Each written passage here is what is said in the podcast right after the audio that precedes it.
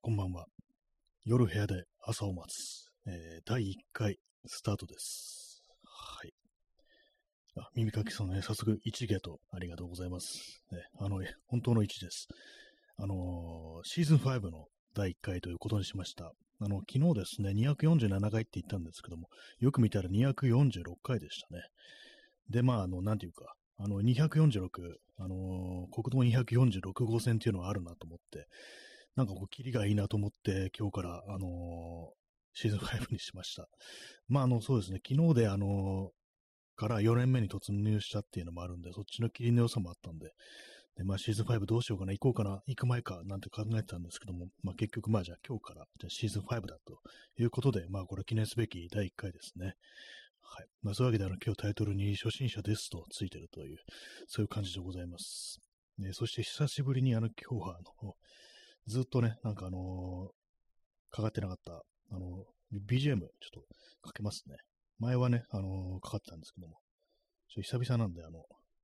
ちゃんと音拾えるかどうかわかんないですけども。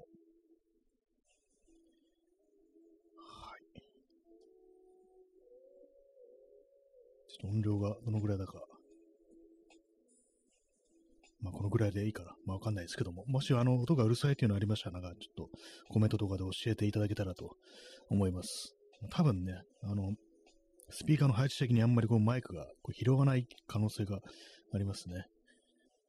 はい。えー、まあ、というわけで23時58分、今日だいぶ遅い時間なんですけども、あの、別に特に意味はないです。なんか、こう、ね、なんでもないんですけども、いつの間にか遅くなってたという感じでございます。XYZ さん、今北産業ありがとうございます。久々になんか聞きましたね。今北産業。完全にさっき始めたばかりなので、もう全然大丈夫です。ありがとうございます。あ右かきさん、音ちょうどいいと思います。ありがとうございますね。そういうのをいただけると本当ありがたいですね。本当自分でね、あの自分の環境だとわからないもんですから。私基本的になんかあのラジオとかポッドキャストやるときって、大体まあみんなあのヘッドホンとかイヤホンとかして、実際まあその出てくる音とか、どんくらいの音でこう、取れてるのかっていうことを確認しながらやると思うんですけども、私の場合それをやらないっていうね、なんかこう、ヘッドホンとかイヤホンとかをして喋ると、なんか自分の声がなんかすごくこう響く、響いて聞こえて気持ち悪いんで、それやらないんですよね。まあそういうわけなんでね、あの、こういうね、感じでコメントで確認できる、コメントいただけるのは非常にありがたいです。ありがとうございます。はい。本当はなんかこう別な、これあのアニテックというね、こう人の曲なんですけども、使わせてもらってるんですけども、なんかこう、もっと別な感じの、なんかこう、もうちょっとね、なんか昭和のラジオみたいな感じの BGM、なんていうかこう、イージーリスニングみたいのをかけようかなと思ったんですけども、ちょっと探してたんですけども、どうもなんかうまくこと見つからなくって、こうそのフリーのやつが。それでまあ今日まあ前と同じという感じで、こう、お送りさせていただいております。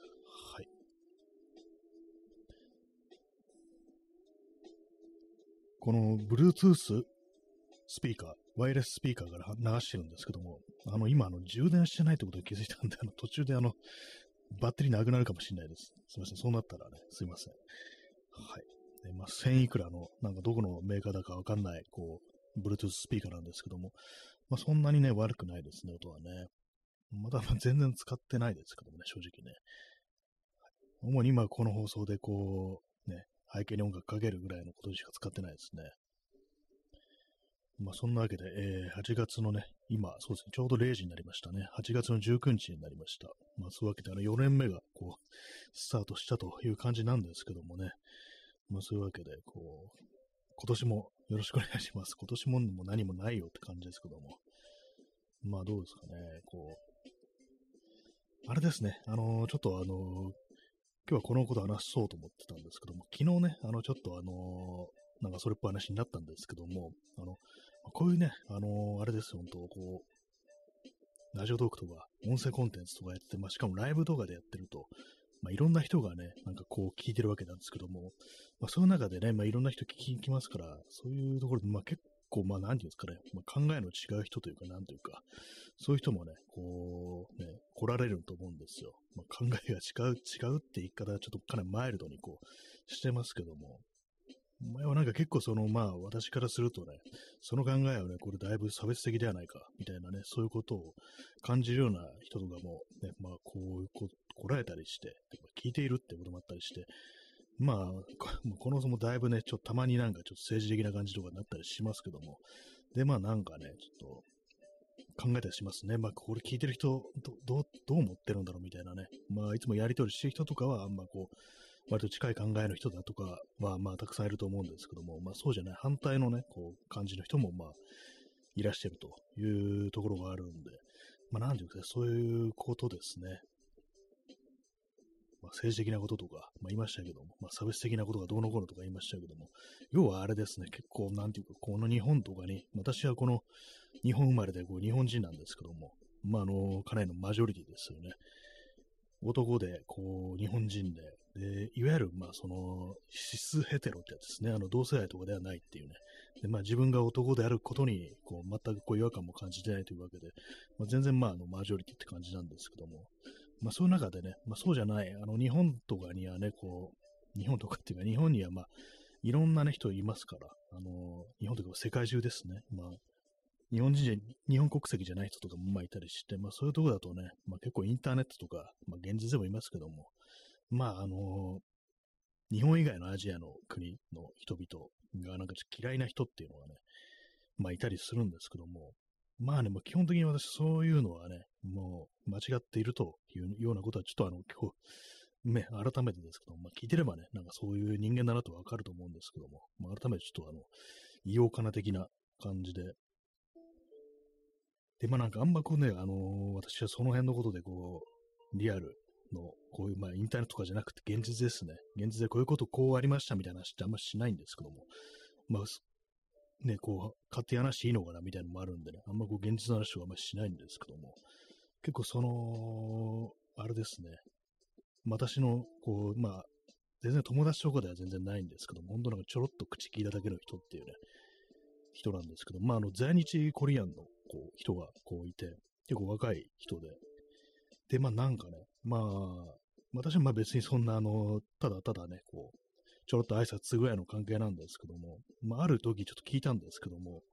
まあ、結構ね、なんかこう、まあ、そういう、まあ、生まれた時はずっと日本にいて、多分確かお父さんお母さんも、まあ、ずっと日本にいるっていうこと、まあ、在日コリアンですからね、そういうことなんですけども、ある時あれなんですよね、ちょっとあのー、やっぱ日本人がちょっと怖いみたいな、なんかそういうね、ことを言ったのを、言ったというか、まあ、別にそれ一切の悪意じゃなく、なんかこう、ね、やっぱどうしてもちょっと怖いっていうところあるんですよね、みたいな、なんかそういう話を聞いたことがあって、まあ考えてみたらそうなんですよね。結構そのインターネットとかね、まあ現実でもそうですけども見たら、まああのそのね、その第一韓国人嫌いとかなんかそういうね、すごい差別的なこと言ってる人とか、まあ人っていうのもあれですけども、そういう連中がまあすごくたくさんいるっていうのもあって、やっぱりね、まあそのあんまこう、深掘りというか、そこまで詳しくは聞かなかったんですけども、まあそういう、そういう話になったことがこうあったっていうね、のがあるんで、まあなんかこう、基本的にね、やっぱこう、そうですよね。まあ普通にね、そんなあの、本当ね、普通、普通じゃないかったらどうなんだったらですけども、まあただの人間ですよ、本当誰でもね、どの国籍だろうが。ね、やっぱりなんかこう、多分ね、まあそういう、まあ在日コリアンの人だとか、まあ外国人、外国籍の人って結構まあなんか言わないけれども、結構なんかその恐怖みたいのって割と感じてんのかなみたいなね、なんかこう、いつ、こう自分がなんかこう、ひどいことを言われたりだとか、差別されるとか、そういうことって割とこう普段からこう、ね、かなりしんどい感じで思ってんのかななんてことを、まあその時ちょっと感じたんですけども、まあなんかいろいろね、こうな人がいますけども、まあ、基本的になんかこう まあ誰であろうとあれですよね、こう、普段の生活とか、こうするにあたって、なんかこう、どうも怯えたりだとか、こう、恐ろしいとか思ったりとか、なんか自分がこう、憎まれてるとか、こうね、嫌われてるとか、そんなことをちょっとね、思いながら、こう、日々暮らさなきゃいけないような、そんな社会もクソだっていうふうに、まあ思いますので、まあ基本ね、そうですね。さっき、さっきは基本を連発してますけども、まあ原則、原則も何も当たり前のことだってそういうことですね。前はそういう、そう、ね、属性とかでね、あの人をこう悪く言うのは、こう、まあ、間違ってるなということをちょっとまあ改めて今日言っとこうかななんていうことを、まあちょっと考えました思いつきましたので、今そんな話をしてるというところですね。あんまりね、そういう話しないですからね、私も外国人の友達とかね、全然いないのでね、その人はまあたまたまちょっとなんかこう、挨拶するぐらいのこう関係だったんですけども、まあある時にまあそんなことを聞いたっていうことがあったんで、ね、まあなんかこう、私もそんなには分かってないですけども、どんな具体的にね、何を感じてるのかとか分からないですけども、やっぱりなんかまあ、あるんだな、みたいなね、ことをね、ちょっと思いましたね。まあそういうことでございます。なんか昨日ね、ちょっとそんな感じの流れの話がありましたので、まあちょっと今日改めてシーズン5第1回ということもあり、なんかそういうところをね、なんかこう、改めてこう申し上げるみたいな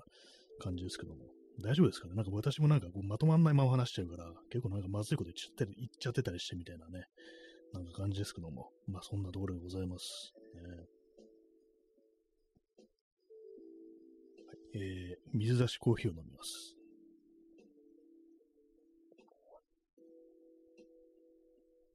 あれですね、なんか脇で音楽鳴ってると結構気になってきますね、なんかね。ちょっと下げようかな。まあ、ちょっと皆さんちょっと聞こえなくなっちゃうかもしれないですけども。ねまあ、スピーカーで拾う音なんでね、これまあバックグラウンドに直接流せたらいいんですけども、このラジオトークはそういうことができないんで。まあなんかあれですね、あの、スマホにつつなげられるミキサーとかを買えばいいのかもしれないですけども。えーまあそういうわけで、えー、まあ初心者です。初心者なので、えー、今日ね、あのシーズン5第1回ということで、よろしくお願いしますという、まあそういう話でした。まあでもちょっと考えますよね。なんかこういろんな人がいるということで、まあ、私もなんか結構めちゃくちゃなことこの放送言ってますから、そのうちなんかね、お前ふざけんじゃねえみたいな感じのコメントをやってきて、喧嘩みたいになるっていうことはたまに考えたりしてたんですけども、まあ今んとこはもうないですけどもね、まあそこそこまでなんかこう、ね、あのー、やろうという気もないんですけども、やり合おうという気もないんですけども、まあ、私の考えとしてね、まあそういう、こう、人種差別、民族差別、ね、性差別、まあ、あらゆるもの差別ってのは本当こう、良くない、クソだっていうね、まあそういうことは思いますね、本当にね。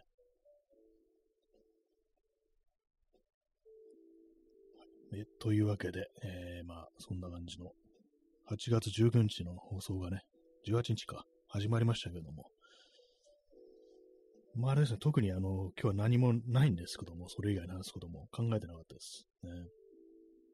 まあ、P さん、えー、ザ・スペシャルズのレイシスト・フレンズ。あこれ、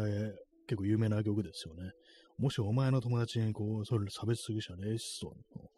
や友達とかがいたら、もうそのやつ縁を縁を切れっていう曲でしたっけ、まあ、なんか確かそんなだと思ったんですけども、確かこのバンドの人の、バンドのテリー・ホールっていう人、この間確か亡くなったんですよね、ね。あんまりこのバンド詳しくないんですけども、そうなんですよね、こう日々ね、こう生きてるとね、まあ、普通になんかこう、現実のね、人間関係とかで、もうかなりひどいみたいな、こう、人物とね、なんかこう知り合ったりすることもあるっていうね、私はまあその結構こうもう遠ざけたりするんですけども、まあなんですかね、まあこういうところで、あのー、まあ、もしかしたらそういうような人たちが聞いてるかもしれないって時に、まあ意味のないことなのかもしれないですけども、なんかこう、ちょっとでもなんかこう、伝わることとか、まあ、あればいいのかなみたいな伝わらないのかもしれないですけどもね、なんかまあ言っても一応言っとくかみたいなね、なんかそんな感じで、ね、まあ、本当に世の中ね、本当こう信じられないようなね、ことを言うね、こう、人いますからね、なんかね、その、そういう人種差別とか、ね、あの民族民族差別とか、本当ありえねえな、みたいなことをね、こういう人、まあ、そんなにはね、いないですけども、ね、やっぱりこうなんかね、いたりしますからね、あの、それなりに生きてるとね。えー、P さん、えー、その歌詞をつぶやいてた人間が、えー、インチキ朝鮮語を使って朝鮮ルーツの人を愚弄してたので、人はいつでも間違える。まあ、なんかありましたね、そういうのね。なんかこう、まあ、それも私もなんか見たことあります、クソなんとか人っていうやつですよね。なんかね、インチキの。そそんな言葉はないのになんかそういうのと言って、まあその、朝鮮半島がルーツの人のね、悪口を言ってね、でも、それ言ってた人は、なんか自分はこう差別に反対してて、ね、こう、っていうなんかそんなこと言ってましたけども、ね、まあ自分の身の回りとか友達に、まあその外国人がいるからといって、ね、こう間違ったことを言わないというわけではこう、まあ、全然ないというね、まあそういうことですからね。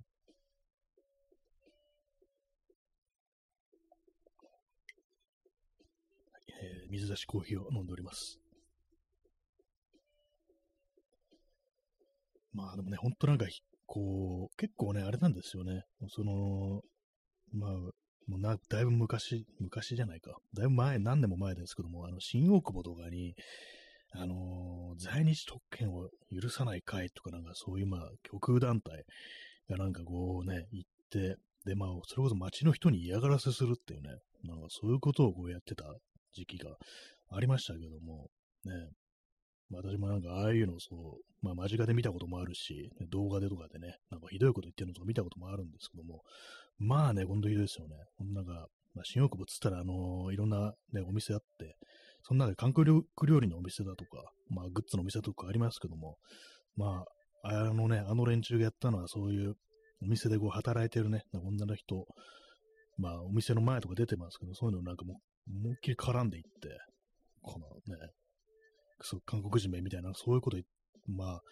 あれもなんかね、ほんと犯罪じゃねえのってね、すぐしょっぴいた方がいいだろうっていう感じのあれなんですけども、まあ警察もね、なんか対処をしないっていうね、あれでね、まあ、ほんと嫌な話でしたけども、ね、ああいうのを見て、まあ結構ね、いろんな人が、こう、まあ、なん、ほんとひどいやつ入れるな、けしからんなとか言ったりするんですけども、でもそういうことを言う人の中にも、あれなんですよね。普段は結構その、日本以外のアジアの人たちに対して結構差別的な目線を向けてるっていう人もいたりして、でも、あれだっていうね、俺はあそこまでやってないから、実際に新大久保とか言って嫌がらせしてないからっていうね、なんかこと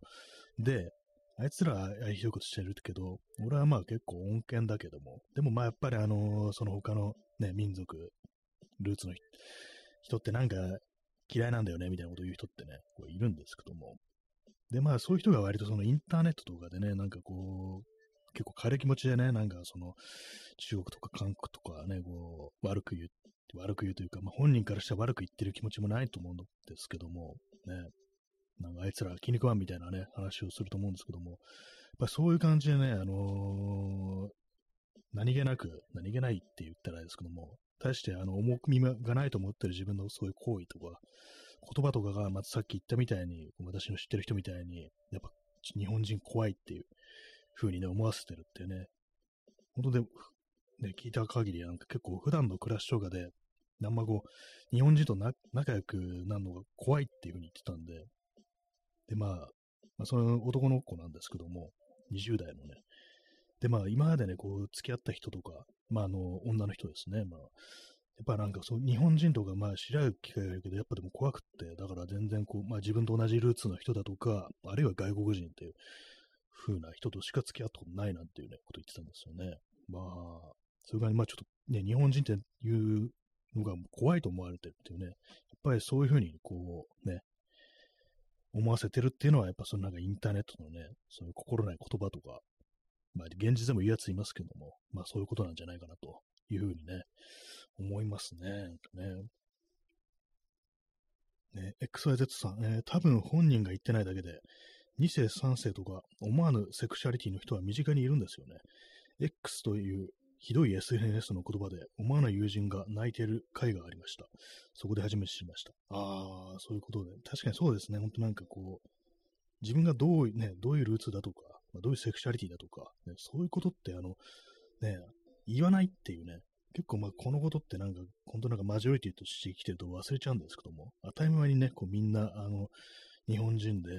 みんなヘテロセクシャルでみたいなね、こう、異性が好きでみたいな。で、まあ自分の性,、ね、性別にこう違和感とか一切感じてないみたいにこう、思ったりしちゃうんですけども、でもね、そう、いない、いない風に見えてるっていうのは、そう言ってないだけっていうね、まあそういうことありますからね。で、まあ、私もなんかそんなね、まあマジョリティなもんですから、まあ、ふっとしたことでね、そういうのをちょっと忘れがちではあるんですけども、ね、まあそうですよね、本当にね。まあ、昨今だと結構そのトランスジェンダーっていう人たちのこういろいろ話とかありますけども、ね、まあなんかこう別に普段暮らしてるとね、そんなあのね、いないでしょみたいな思うんですけども、でもね、そんなはっきりと確認したのが性別をってことありますからね。みんなこう自分の周りにいる人だとかね、こう知り合った人の性別というものを、なんか、それこそあの戸籍とか見てまで確認はしてないから、でもわかんないで、ね、っていうことですからね、実際にはね。だからまあ今までそう自分が見てなかった、気づかなかっただけで、こういたんだっていう感じで、まあちょっと考えた方がいいんだろうな、みたいなね、ことをちょっと考えたりしますね。そうですね。X というひどい SNS の言葉で思わぬね、友人が泣いてる回がありましたってね。あ、そうだったんだ、みたいなね。そうですね。これはちょっと本当はね、気をつけなければいけないことですけど、私もまあ本当なんかあの適当な感じでね、めちゃくちゃなこととかね、こう、つぶやいたり、ね、X したりね、こうすることもありますから、ね、ま、それで結構まあ、今思い出、ね、返すとなんかこう、これはひどいことを言って誰か傷つけたっぽいなみたいなことってまあまあこうあったりしますからね、ちょっとね。えー、ストロングさん、えー、出遅れました。ね、ありがとうございます。ね、今日はちょっとあの、昨日のなんか続き、ね、シーズン5の第1回なので、昨日の続きみたいな感じで、ちょっとなんかあの差別というものについてね、なんかあの、語ってるみたいな感じのね、ことをしてました。はい。ね、まあそういう感じでね。えー、耳かきさん、えー、昔、喧嘩流というひどい本がありました。しかも当時かなり売れてて、まあ、ありましたね。なんか漫画ですよね。まあ、あのー、まあ、韓国を悪く言う、まあ、非常に差別的なね、こう、本、ね、こう、あれですよね。なんか売れてたんですね、あれね。なんか2とかも出ましたけれども、ね、あれはこう、ちょっとね、あの、ひどかったです本当にね。あんなものが普通にこうね、店頭に並んでるって時点でね、平置きとかされてるっていうね、まあ、異常な世界。まあ、最近だとね、こう、どうなんだかわかんないですけども、まあね、こう、ひどかったですね。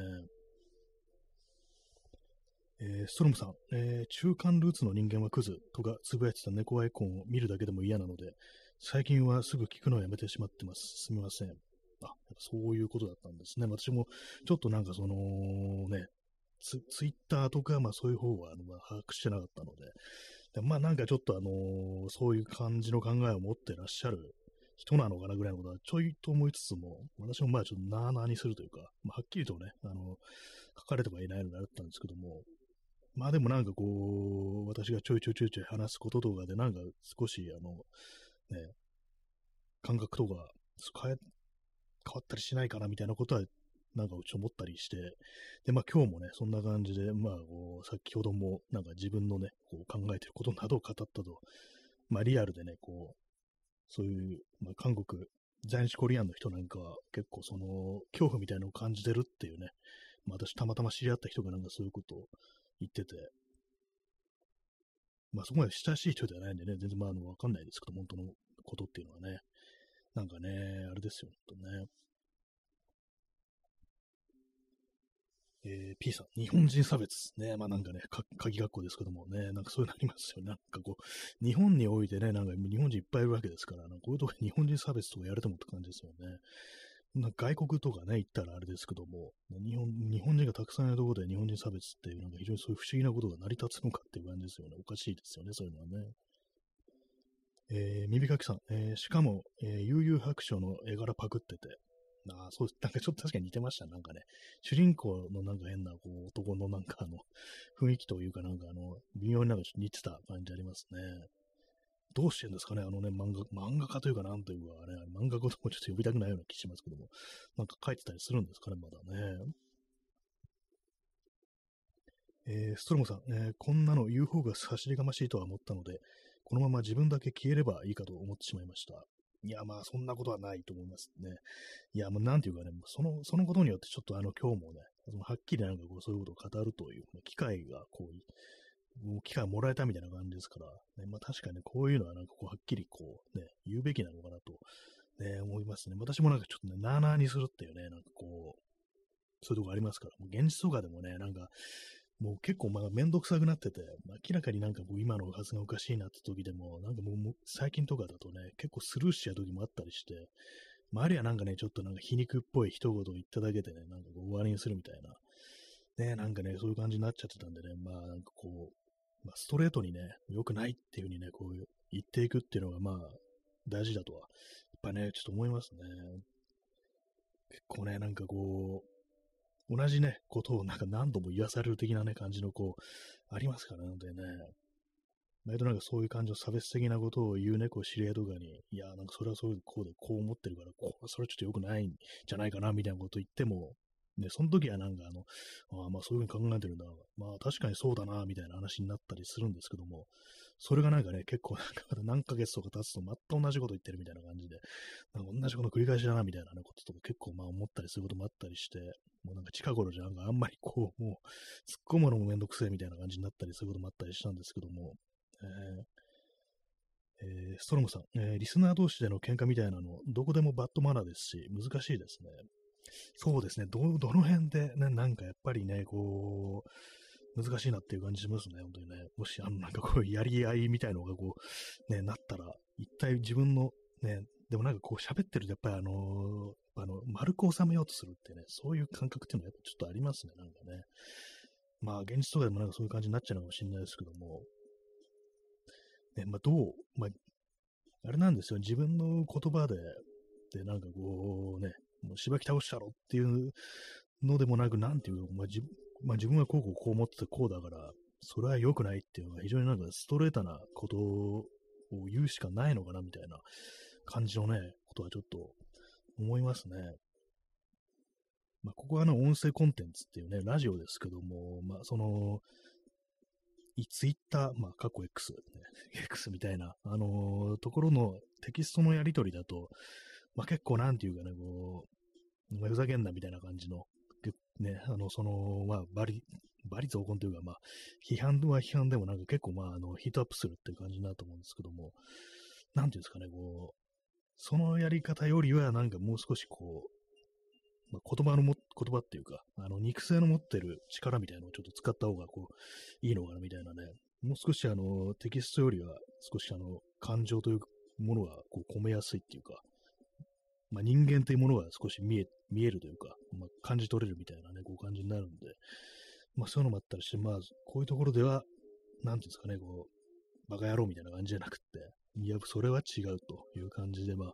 なんで、なぜならこう、こう、こう思ってるからみたいなね、現実でこういうことが起こってるから、そんなのはちょっと、それは間違いだっていうね、あ、ちょっと延長します。危ないとでしたね。まあそういう風に言っていくのがまあいいのかなっていうね、まあそれがまあちょっとラジオっぽいね、ところかなっていうね、ことがね、こう、思いますね。え、XYZ さん、えー、前に新谷さんが先生みたいにリスナーを諌めて、次の話題に移った回好きでした。過去コロナワクチン、うんぬん、えー、巧みな MC でした。まあ、ありがとうございます。まあ、全然あれは、そんなにあの冷静じゃなかったんですけども、ね、うわ、この流れまずいな、みたいな思って、はい、この話終わりみたいなね、感じでね、無理やり何回、つい行きましたからね、あの無理やりなまとめでしたけども、ね、まあ、あの手の話題もそうですよね、コロナうんぬん、ワクチンうんぬんっていうのもね、なんかこう、ね、考えが違うっていうか、ね、そういうとこありますからね。えー、コーヒー飲みます。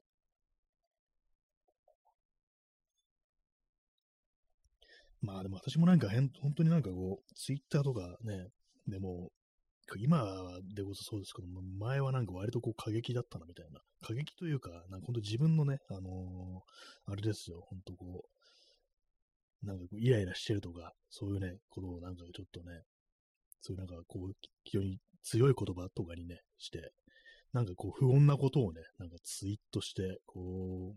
う、ね、これを見たり、ね、読んだりしてる人、ちょっと嫌な気持ちになっただろうな、みたいなことが、まあ、多々あったりしたと思うんですけども、あったりしたな、なんてことをね、最近ちょっとふとね、あの、思い出したりするんですけども、まあね、そういう感じのことはね、人間やりがちだなっていうのがあるんで、まあ、なるべくこう、ね、この喋ってる時みたいに、このね、行きたいものですけども、先生みたいにリスナーを収めて、ねなかなかこう大変だな、先生って多分大変なんだろうなって、ちょっと思ったりしますね、なんかね。まあ、なんだろう、昔私ね、あれなんですよ。あの、意外かどうかわからないですけども、あの、学級委員長だったことがあるんですよ。学級委員長って、まあ前に立ってなんかね、ああだこうだとかやりますけども、そうなるとなんかやっぱなんかこうですよね、その手の感じのことはね、あると思うんで、まあみんなのお話をまとめるみたいなことが、まあちょっと子供の頃なんであんまよく覚えてないんですけども、ねまあなんか、なんだろう、ね、そういう まあ、ああいうのね、前に出て喋るのって結構めんどくさかったな、そういえばってね。なんかそんなこと思います。ね。はい。学級委員ってって感じですけどもね。なんか、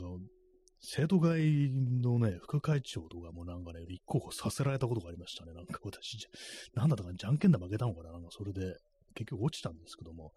まあでも全然器じゃねえよと思ってやりたくねえと思ってましたけども。ね、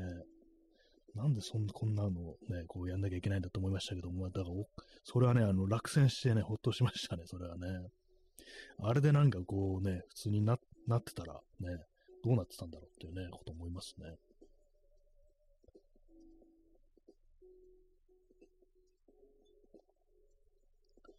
はい、えー、時刻は0時27分ですね。そんな感じ、あの、継続は力なりというね、感じですから、あの、まあ、継続とか言っておきながらね、シーズンがあの入れ替わってね、新しい回に行ってるんですけども、シーズン5ですからね。まあ、前なんであのシーズンね、4にしたのか、ちょっとよく覚えてないですね。なんだろう。ね。全然なんか記憶にないんですけども。まあそういうわけで、あの、今日からあのシーズン5です。そして4年目に突入という感じでね、あの、今期もよろしくお願いしますという感じですね。やて、やったらシーズンいくつとか言ってね、だらだらだらだら続く、続くなんかアメリカのドラマみたいな感じでいこうかなと思います。はい。そういえばあれですよね、ドラマ、長く続くドラマといえば、あの、ウォーキングデッドってもう終わってるんですよね。ま、漫画の方は終わってないのかな？なんかあのドラマのやつはなんか終わったんですよね。私なんか途中まで見たんですけども、なんかだんだんしんどくなってきて、なんかね、こうずっと見てるとね、あのなんか出てくるね、キャラクター、登場人物があの死んだりするのがなんかちょっと辛くなってきて、あの見るようになめたっていうのはありますね。まあね、ドラマってなんか結構ね、多いの大変ですけども、でもなんかずっと見てるとね、なんかその出てくるキャラクターとかなんか愛着湧くっていうなんか気持ちがちょっとね、なんかわかりましたね。えー、ストロムさん、えー、新シーズン、新たな敵。ね、もうよくある展開ですよね。またなんか出てきたぞみたいなね、もう前、前シーズンでなんかもうあんだけね、あの強大な敵が出てきて、もう、これでもう、こいつさえ何とかすれば、もう、あとはもう大丈夫でしょうっていうね、平和が保たれるでしょうみたいな状態で、で、またやんのかいって感じのことありますからね、なんかね、うん、無理やりだなみたいなね、どんどんどんどん、あのー、ジャンプの漫画みたいな感じで、どんどん敵が強くなってきて、インフレするみたいなのがありますけども、ね、まあ、ラジオトークでそんな感じになったりしたらちょっと怖いですね。新たな敵が出てくるっていうね、敵出てきたらちょっと怖いですね。なんだろうっていうね。はい。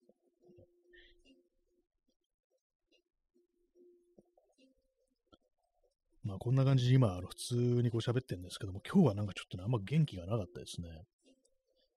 なんかあのー、筋肉痛なんですよね。筋肉痛。あれなんですよ。しかもなんか、すごいど、大したね、こ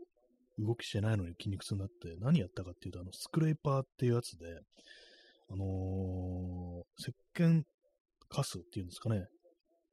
落としただけで、なんかあの、結構なんかその右肩からね、こう、腕にかけてなんか結構筋肉痛になってて、しかもあのね、そんなにあの、時間経ってないのに、ね、翌日とかじゃないんですよ。今日なんですよ。なんかもう、結構痛くてね、あの、さっきもちょっと若干バッと入ってましたね。腕が痛いなと思ってね。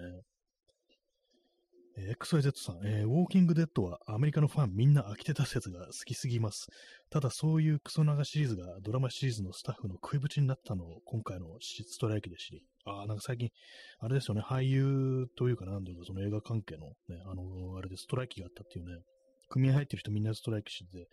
あの、トム・クルーズとかもね、なんかあの、ミッション・インポッシブルの宣伝で日本来るはずだったけど、それがなんかストライキでなしになったみたいな、なんかそんな話聞いたんですけども、そうですね、ずっと続けてるっていうことは、やっぱの、仕事があるっていうね、こう、人ですからね、ことですからね、そういうのもあって、ね、やっぱみんな、みんな飽きてたんですかね。私はどのぐらい、ど、いつ辞めたのか、シーズン5とかでね、なんかみんな辞めたんですよ。ね、ちょっと辛く、辛くなってきて、なんかね、この先、なんかみんな死んじゃいそうだなと思って、なんかみんなやめたんですけども、ね、そうですね。なんかこう、なんでこんなね、こう、だらだらだら続けてるんだろうと思いますけども、もやっぱりなんかそういうね、あの、やれば一、ね、それなりに人が見るし、で、まあそういう感じでね、こう仕事にもなるしってことで、まあそういうどうも考えてなんかこうアメリカンドラマって作ってたりするのかなというね、ことを考えると、なんかね、こう、まあなんかあれですよね、ほんと、ま、マンネリとか、いつも同じことやってるっていうようなことでも、実はなんかちょっと意味があるみたいなね、なんかそういうことも結構多々ね、あるのかもしれないですね。まあ、ただ単にね、あの、そういうの消費する側からすれば、なんかね、こう、あれですよね、こう、面白い、もっとなんかこう、斬新なやつにしてくれみたいなね、格好変えてくれとか、ね、なんかそういうふうに思ったりするんですけども、ね、なんか、それはそれでなんか勝手な言い分なのかな、ちょっとね、思わなくもないですね。えー、ストロムさん、えー、Don't Dead Open Inside ってこれは何ですかね、Don't Dead、ね、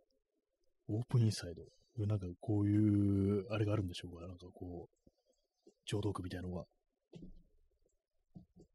死なないでってね。オープンインサイド。なんですかね。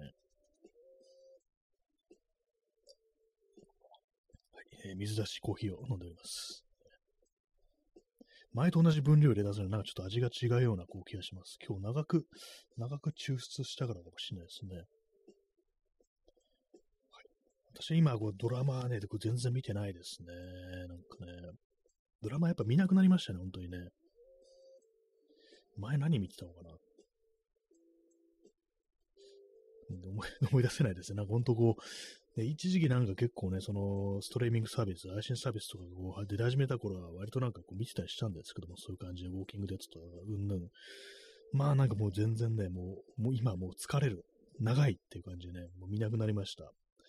あとやっぱりなんかね、映画と比べてなんかこう、引き伸ばされてるっていう感じがして、なんか体験としてね、なんかこう、ちょっと薄くなるみたいなね、まあそういうところがこう、まああるんですよね。まあ、そういうなんかこう連続でこう、続くものっていうと、なんかね、全然本当にこう見なくなりました。まあ、映画自体ね、こう全然こう、見てないんですけどもね。えー、耳かきさん、えー、海外ドラマとは逆にジャンプの漫画などは近年はダラダラせず、しっかり蹴りをつけて追わせるという傾向にシフトした感じがあります。あ、そうなんですね。ジャンプの漫画。確かになんかあんま最近の漫画ってなんかすっごくずっと続いてるみたいのってこう、気も利かない気がしますね。まあ私もジャンプの漫画、今何やってるか全然わからないんですけども、えー、まあちょっとさすがにもうみんなこう疲れてきたのかなっていうね、感じ。あとまあなんかコンパクトにこういろいろまとまってるコンテンツってものが増えてるのかもしれないですね。まあ YouTube の動画とかなんかそんな感じですよね。あれもなんか本当にこう飛ばせるとこ飛ばしてね、こうカットしまくりみたいな感じをね、全然コンパクトにまとめてるっていう。まあ、それはそれであれですけどもね、もっと短いね、あの、それこそ、まあ動画とドラマとかで全然違いますけども、TikTok とかね、なんかとにかく、こう、短い時間でまとめて、もう、タイパ悪いよっていうね、感じなのかもしれないですね。そんなダラダラ続く漫画っていうのはね。なんですかね、ダラダラ続いてる漫画ってなんだろう。私漫画もそういうの追わないんですけども。ね、あ、耳かきさん、えー、ワンピースだけ例外ですけども。ああれね、なんかすごい続いてますよね。20年ぐらい、あれなんかやってるんですよね。すごい長いですよ、なんかね。なんか、結構ね、なんか、なんか私の印象ではね、なんかそんな昔からあったっけみたいなもんですけども、でもなんかね、あのー、ずっと続いてるっていう、ね、なんかありますよね、あれね。あ、ストロムさんね、彼岸島とカイジ。あ、彼岸島もなんかそういえばありますね。続いてますね。私、あの、本当なんか最初に1話ぐらいしか飲んでないんです、読んでないんですけども、なんか、彼岸島の場合なんかずっと続いててもなんかいいっていう感じしますね。なんか、まあ私よく知らないんですけども、なんかあの漫画なんかずっと続けてほしいみたいな、なんか変なあの好感度、読んだ、あんま読んだことないのに謎の好感度がね、私の中でこう高いという感じですね。えー、カイジ、ね、カイジに、カイジも続いてるんですよ。私全然知りませんでした。なんとか、なんとか目視録みたいな、なんとか、かんとか録っていう感じで、なんか違うなんかシーズン、それこそシーズンみたいな感じでずっと続いてるんですかね。なんか大変ね、あんなことやってると、本当なんかこう、精神が持たなくなりそうですけども。ねえー、XYZ さん、えー、ラストオブアスのドラマは見てほしいですが、Unext は他の配信と比べると高めなんですよね。最近の流行り曲、マジマジで2分ぐらいでサビから始まります。あ、そうなんですね。最近、曲もそうなんですね。全然私もその音楽とかも、もう最近の曲も一切上がらなくて、そういう音楽もそういうになったんですね。ラストオブガスのドラマ、ちょっとね、気になるところであるんですけども、ね、Unext そうなんですよね。確か2000、2200円とかなんかそんな感じでしたよね。私もなんかね、一時期入ってる時やったんですけども、その時はね、なんかこう、オリジナルのコンテンツとか全然なくて、で普通のに、あのー、映画とかね、ドラマだったんですけども、今はなんか割とありますよね。Unext 限定みたいなのね。確かにちょっとね、気になるところでありますね、ラストオブアス。ね、結構あのー、ゲーム版と割と話変えてるっていうね、そういうとこがあるみたいですね。えー、クソエテツさん、えー、日本の営業マン、かっこおじさんはみんなワンピースの話をします。あ、そうなんですね。おじさんはワンピース、まあでもね、おじさんが若い頃からやってたってことですよね、ワンピースっていうのはね。何なんですかね、あれね、なんか、ね、全然、私も全然わかんないですね。えー、ストロムさん、ワンハラ。ね、ワンピースの話でね、ワンハラするっていうね、なんかこう、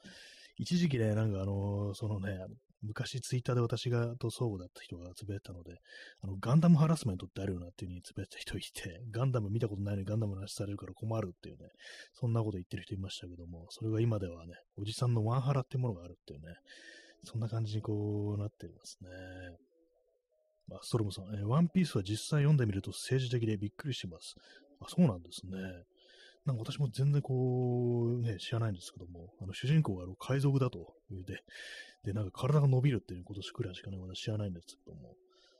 あとなんかあの、田中邦衛にそっくりなね、こう、キャラが出てくるっていうね、これ相当昔だと思うんですけども、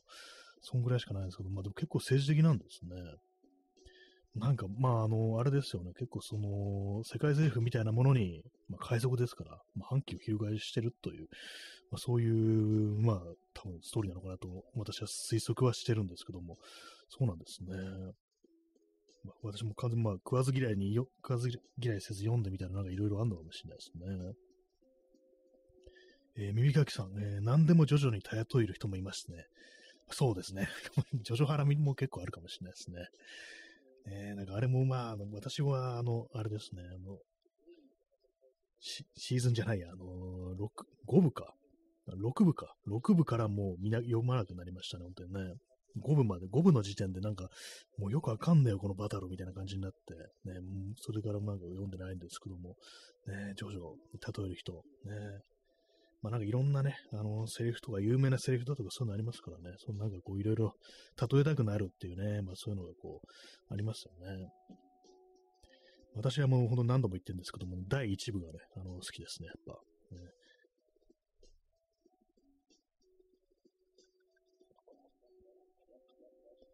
はい。あ、三垣さん、あとはドラゴンボール。あ、ドラゴンボールも結構ね、あれですけども、ね、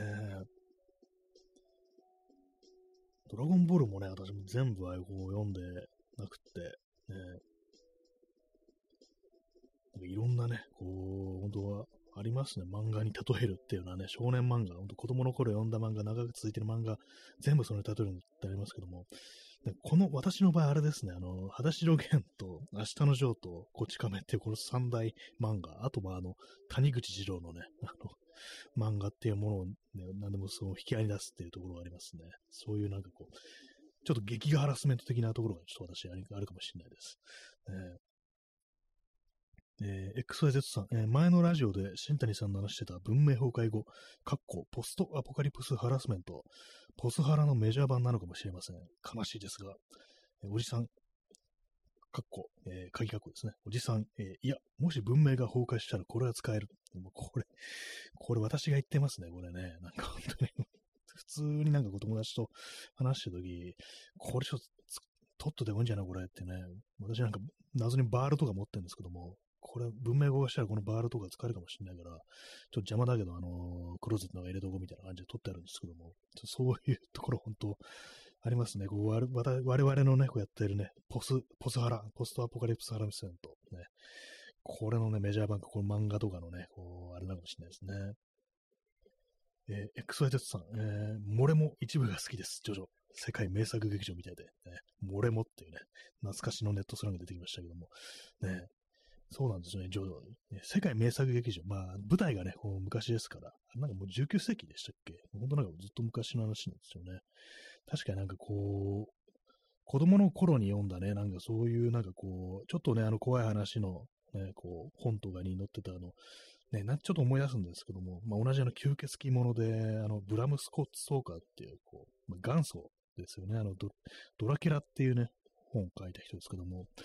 あれをなんか子供の頃読んだことがあって、まあ、多分子供向けにね、いろいろ多分はしょってある、読みやすくしてあるやつだと思うんですけども、なんとなくあのぐらい、ああいう感じをなんかね、こう、そのジョジョのね、こう第一部から受けるっていうのがあるんで、ね、なんかそのホラーっぽさ、ね、怪奇ものっぽさっていうんですかね、なんかそういうのがなんか私割と好きですね。えー、ストロムさん、えー、フォールアウトと裸足の弦を義務教育と思い込んでる我々。本当そうですね、これね。フォールアウトね、本当になんかこう、義務教育みたいになっててね、もう大体毎回ね、この放送話してんじゃんって感じでね。これね、なんかあれですよ、本当あれをね、全然興味ない人がしたら、また始まりやがって感じに、ね、ちょっと思ってるかもしんないです。ね。まあ、ただね、なんかね、こういうふうにこう話してると、ね、たまにこういるんですよ。あの、買いましたっていうの。フォールアウト、ね、ちょっとやろうと思って買いましたみたいなね、こう人がいたりして、そうなるのがちょっと嬉しかったりするっていうね、こう、あったりしますね。割とね、この袖こう進めてるね、コンテンツというものをこう、なんかね、手に取ってもらえてると、もらえるってことあるとなんかちょっと嬉しいみたいなね、感じですね。全然無関係の人間であるにもかかわらずね。えー、P さん、ジョジョ、えー、不女子に乗っ女子に乗っ取られたジャンプを男子の手にの取り戻すみたいな人間の旗印にされてしまった時期が、えー、ペペジョジョ。ああの、あれですよね、あの、カエルのキャラクターですよね。まあ、なんかそのアメリカのね、なんかその、オルトライトっていうね、まあ、あの、連中のが、なんかそのペペっていうね、カエルのキャラクターをなんかこう、シンボル的にこう、アイコン的にね、なんかこう、ね、使うようになって、それでなんかこう、そのペペっていうキャラクター書いたね、こう作者がなんかこう、もうペペのお葬式をね、こうしたっていうね、なんかもう、こういう風になんかこう、変な連中にこう使われちゃったから、もうペペは死んだことにしますっていうね、感じでね、なんかお葬式やってましたけども、なんかね、そう、ね、ジョジョ、ジョジョなんか確かにね、その一時期そういう時期あったような感じしますね。まあ、男の子のね、こういう漫画って感じですけども、まあでも別に普通になんかあの、女性もね、あの読んだりしてますからね、それはね。まあ、確かにジャンプ不女子化みたいなね、なんかそうに言われてたような時期、確かにあったようなこう気がします。ねえー、XYZ さん、えー、メトロシリーズもやらねばとは思ってます。そうですね、私もかなりこう推してるというね、こう、まあ、あの、メトロ2033っていうね、これあのー、ロシアのね、こう、小説なんですよね。これも、核戦争後の、ね、またかって感じですけども、核戦争後ね、こう、ロシアを舞台にした、こう、SF 作品なんですけども、それをゲーム化したものがね、あるんですよね。まあ、これの一番新しいのがこうメトロエクソダスっていうこう作品なんですけども、私はこれに痛くね、こう感動して、こうかなりこうやり込んだということがありましたので、ね、この音声結構進めたという感じなんですけども、あれもね、結構、まあ、あのー、最近のね、あのー、ビデオゲームというのは、まあ、結構、特にこういうポストアポカリプスみたいな作品っていうのは結構重厚な作品多いですからね。それ結構腰がね、重いというか、やるのに気合が必要っていうのをこう、あるんですけども、あのぜひ、あの、ちょっとね、あのやってもらえればと思います。そこまでね、あの、長くはこう、ないんで、ね、えー、XYZ さん、えー、直近でやったゲームがテトリスとマリオカート、カッコ64なのでどうにもならずっていう、ね。あ、それ結構あれですね。かなりライトなこういう感じになってますね。しかも64っていうのがなかなか熱いですね。マリオカート、カッコ64って、ね、マリオカートって確か一番最初のやつがスーパーファミコンなんですよね。64、64でもかなりだいぶ古いですけども、ねまあ、あれ、多分まあ、任天堂のハードで全部出てるとは思うんですけども、なかなかですよね、テトリスね。もうテトリスなんかもはやあのゲームにカウントしていいのかなぐらいの感じありますからね。テトリスってなんかあの、まあ、前の話しましたけども、あの、なんかショッキングな出来事があった後に、すぐにあのテトリスをやると、私もう48時間以内にテトリスをやると、その記憶が、そのショッキングな記憶が定着してトラウマになったり、あの PTSD になるのを防げるっていうね、なんかそういう研究結果がどっかあったと思うんですけども、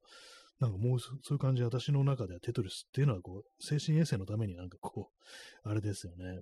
使うってものになってますね。あ、そうですね。XY です。テトリスケアの道具っていうね、そう私の中ではね、そういう感じになってますね。テトリス。だからもうスマホとか常になんかこう、そういうテトリス的なね、パズル入れておいた方がいいんじゃないかみたいなね、ことを思うときありますね。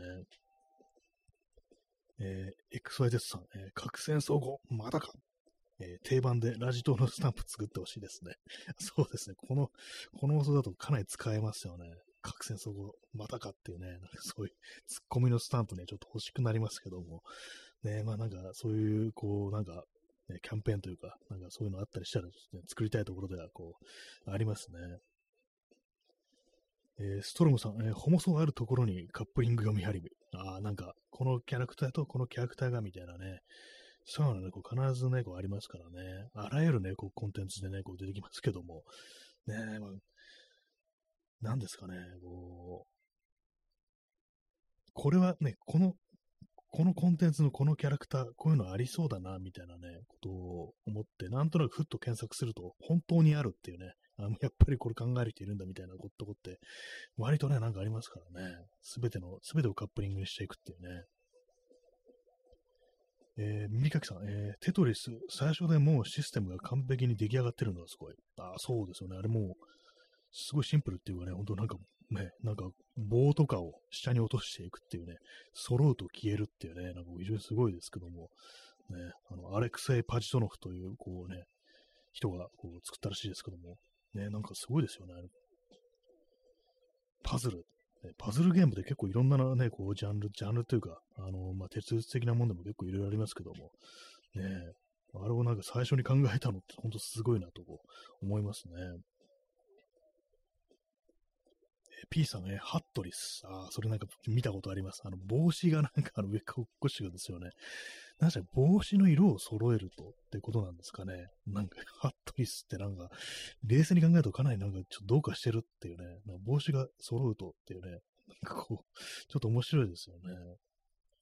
えー、ストロムさん、えー、ボンブリス。あ、これ私知らないかもしれないです。ボンブリスなんか、あれですかね、爆弾ですかね、これね。ちょっとあの、検索してみます。ボンブリス。見たらなんか思い出すかもしれないです。ボンブリス。ボンブリスアプリってなんかこう、サジェスト出てきますね。えー、ウィキペディアありましたね。えー、ボンブリスは、えー、BPS より発売されたゲームシリーズ。えー、落ち物パズルテトリスのルールから派生した作品。あ、そうなんですね。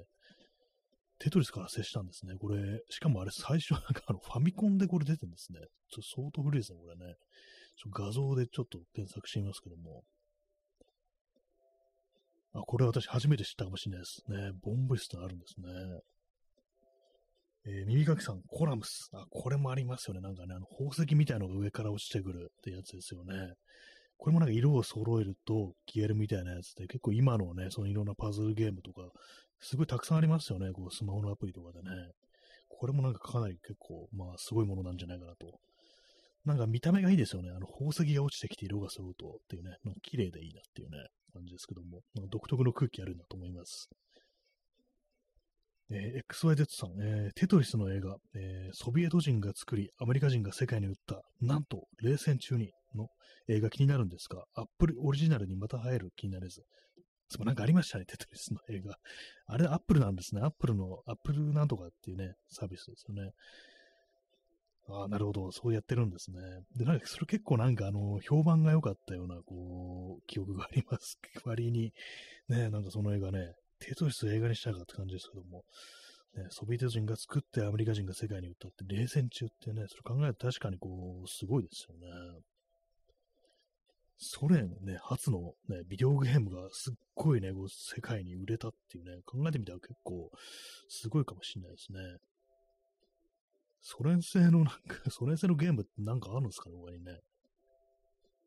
ストーカーはあれはウクライナですからね。メトロはどうなんだろう？あれは、メトロももしかしたらウクライナなんですかね？あんまこう、どの開発スタジオがどの国だったかちょっと覚えてないですけども、まあ、原作者はね、あのー、ロシアの人ですけども、まあ、今なんかあの、ロシアのないところに行きますけどもね、なんかあの、ロシアと締め手屋みたいになってるっていうね、作者がね、なんか結構きな臭いようなね、感じですけども、割となんかね、そういうのってなんかどの国でで作られてるのかもってあんまこう、あんま把握してないですね。映画とかね、もう、昔だったらそれこそハリウッドみたいな感じと、それ以外みたいな感じでね、あれでしたけども、今なんか割とこう、よくわかんなくなってるっていう感じありますね。私がちょっと前に見た、あの映画、あの、マッツ・ミケルセンが泥酔する映画、あれはデンマークの映画でしたからね、まあ、あのマッツ・ミケルセンがデンマークの人だっていうのもありますけども、あんまりその、あ、これは北欧映画なんだなっていう風にね、別に構えて見る感じでもなく、普通に見てると、あそういえばこれ英語じゃないな、みたいな感じで、あ北欧なのか、みたいな感じのことって割とあったり、こう、しますね。ちょっとあのシーズン5ね、こう第1回なんでちょっと延長しますかね。1時間半というね、ちょっと長めになりますけども。はい。すごい、あと、あと、延長チケット3枚しかないっていうね、結構あのね、あれですね。まあ、この今のこの継続は力なりキャンペーンがね、こう終わったらなんかもらえるので、多分ね。はい。まあ、そんな感じで、ちょっとあの、もう30分少々ね、お付き合いくださいという感じでございます。はい。えー、水出しコーヒーを飲みます。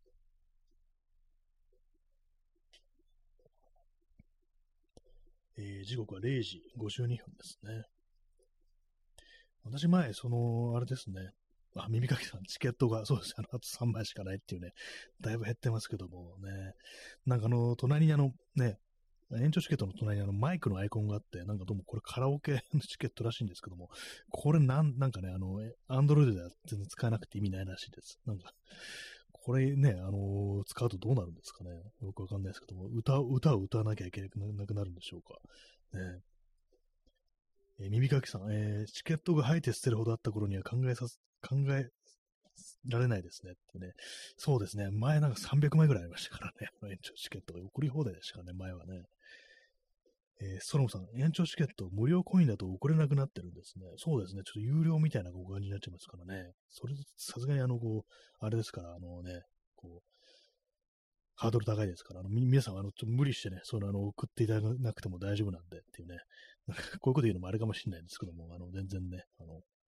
なかったらなかったでね、あの、一旦終了してまたあの、始めるって感じにできるんで、ね、まあ、ラジオトークからしたらお前ふざけんなっていう風に思われるかもしれないですけども、ね、そこでお金を使ってもらわないとっていうね、感じかもしれないですけども、まあ、そんな感じでね、あの、まだあの3枚あるんで大丈夫です。ね。3枚もあればね、これ十分だぜっていう感じでいきたいと思います。なんかよくわかんないですけどもね、あの、残りの弾丸が3発でなんとかする的な、なんかそういう感じ。あ、ストールムさん30分延長チケットありがとうございます。なんかすごい、しかもあの4枚もいただきました。すごい、ありがとうございます。なんかこの、なんかあれですね、ちょっと豪華な感じになりましたね、この送る画面っていうのもね。ありがとうございます。トロムさん、せっかく新シーズンなんですって。ありがとうございますな。なんと、なんと、なんと、本当なんかこう使ったそばからなんか一気になんか補充されたって感じでね、非常に嬉しいです。ありがとうございます。ね、本当なんかこう、ありがたいですね。なんかね、なんかもらうと嬉しいですね。なんかさっき大丈夫、いいですって言いましたけども、ありがとうございます。ね。えー、三垣さん2発あれば元首相。そうですね、あれほんと2発だけでね、たった2発の弾丸でこう、ね、あれですよね、こう、本会を解けてしまったっていうね、非常にまあこう、ほんとすごいですよね。すごいなんかまあ、物騒な話をしておりますけども、早速ね。はい。まあ、ありがとうございます、延長チケット。えー、XYZ さん、えー、投機的スニーカーブームが終わったらしいですが、マジでこういう流れわかりませんね。思惑があるんでしょうが。あなんかありましたね、そのね、ニュース。ね、とツイッターでね、私のこう相互の、ね、人がこう、ニュースをなんかこう、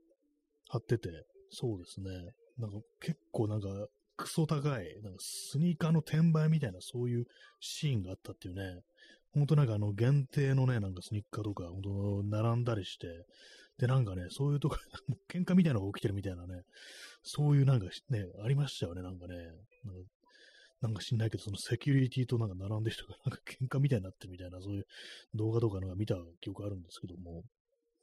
ねなんか終わったらしい、なんか急に終わったらしいですね、なんかね。あ、なんか今ちょっと読み込みね、ちょっとくるくるのやつが出たんで、今ちょっとあの、もしかしたら音声聞こえない、一瞬聞こえない時あるかもしれないですけども、まあそうですね、スニーカーブームが終わったというこう感じでね、まあ、あの、なんかね、高くて買えないとかね、こうそういうの考えたら、まあ全然まあ値段が元に戻るのはいいなんていうのね、あるかもしれないですけども、でもなんかその記事で書いてあったのでは、なんかこうみんなね、あのいろんな物価高で、まあ、そんなことやってる余裕すらなくなったんじゃないかみたいなね、そんなね、ことをね、こう書いてこうあったりして、それはそれでなんかちょっとね、あのー、なんか嫌だなって感じですね。こう、余裕がなくなっていくっていうのはなんかかなりこう、怖いですね。あ、XY ですとね、さっきからちょいちょい音が消えて更新していました。あ、やっぱそうだったんですね。なんかね、そう、たまになんかそのくるくる読み込みながら出てるんですよ。ちょっとね、なんかあの、止まっちゃう時もあるかもしれないです。まあ、やっぱこう、ね、花金っていうこともあって人が多いのかもしれないですね。えー、ストロムさん、えー、ちょいちょい止まりますね。やっぱりそうなんですね。たまにね、そう、このラジオとかあるんですよね。ちょっとあの、まあ、止まってる部分何言ってるか気になるっていう方は、あの、ね、あの、この放送、パソコンでね、あの、同時にこう、録音してるんで、あの、Acast っていうね、こう、プラットフォームというか、あの、ポッドキャストサービスにこう、アップロードしてますので、あの、それに、まあ、毎日こう、ね、あの、アップロードしてますので、あの、気になるという方がいましたら、そちらの方でちょっと確認してみてください。ね、あの、Twitter の方にね、あの、貼ってありますので、URL とかは。ね、そうなんですよね。こう、あれなんですよね。こう二重のね、こう安全策を取ってるっていうね、この 放送。どっちかがダメでもね、あのー、あれなんですよね。冗長性というものを気にしてるのかって感じですけどもね。まあでもだいぶね、ほんとこう、この放送もこんだけやってると、まあ長いですから、まあなんかこうね、データ量ね、かなりのもんですね。ファイルのね、こう容量ってもだいぶこう、ありますね。もうなんかこう、カウントしてないですけどもね、なんだろう、もう10ギガぐらいはもういってると思います。この音声ファイルとかでね、ほんと毎日毎日やってるとね、かなりのこう、ストレージの容量を圧迫してるなっていうね、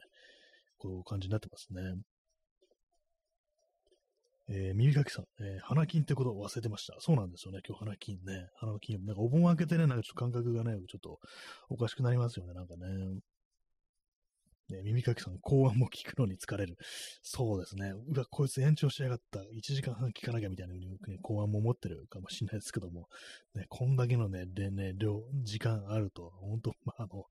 すごい大変なことになると思いますね。ストロムさん、そして証拠として押収、あ、もう、ハードディスクをね、こう持っていかれてしまうというね、私のこのね、いろんなデータバックアップしてるね、4TB のね、外付けのハードディスク、これをね、こう、押収されてしまうってことになったらね、ちょっと怖いですね。まあ、たまになんかでもね、ほんとまずいこと言ったらね、なんかあのー、なんか怒るのかなみたいなことは、ちょっとね、思いますね。まあまあ、その政治的な話とかね、こう 物騒なこと言ってるとき、こうありますのでね、ちょっと怖いですよね。えー、P さん、えー、プレミアムフライデーという言葉を忘れていました。なんかありましたね。何だったのかな、あれ。ね、なんね残業なしで早上がりって感じでしたっけ？プレミアムフライデー。ね、なんか全然 あれ意味あったんですかね？しかもなんか、いや、今やってないらしいです。なんかプレミアムフライデーね。謎ですよね、なんかね。やるやらないってあるんだって感じですけども。ねえ、なんか本当にこう、ね確か始まったのもコロナ前なんじゃないですかね、プレミアムフライデー。ね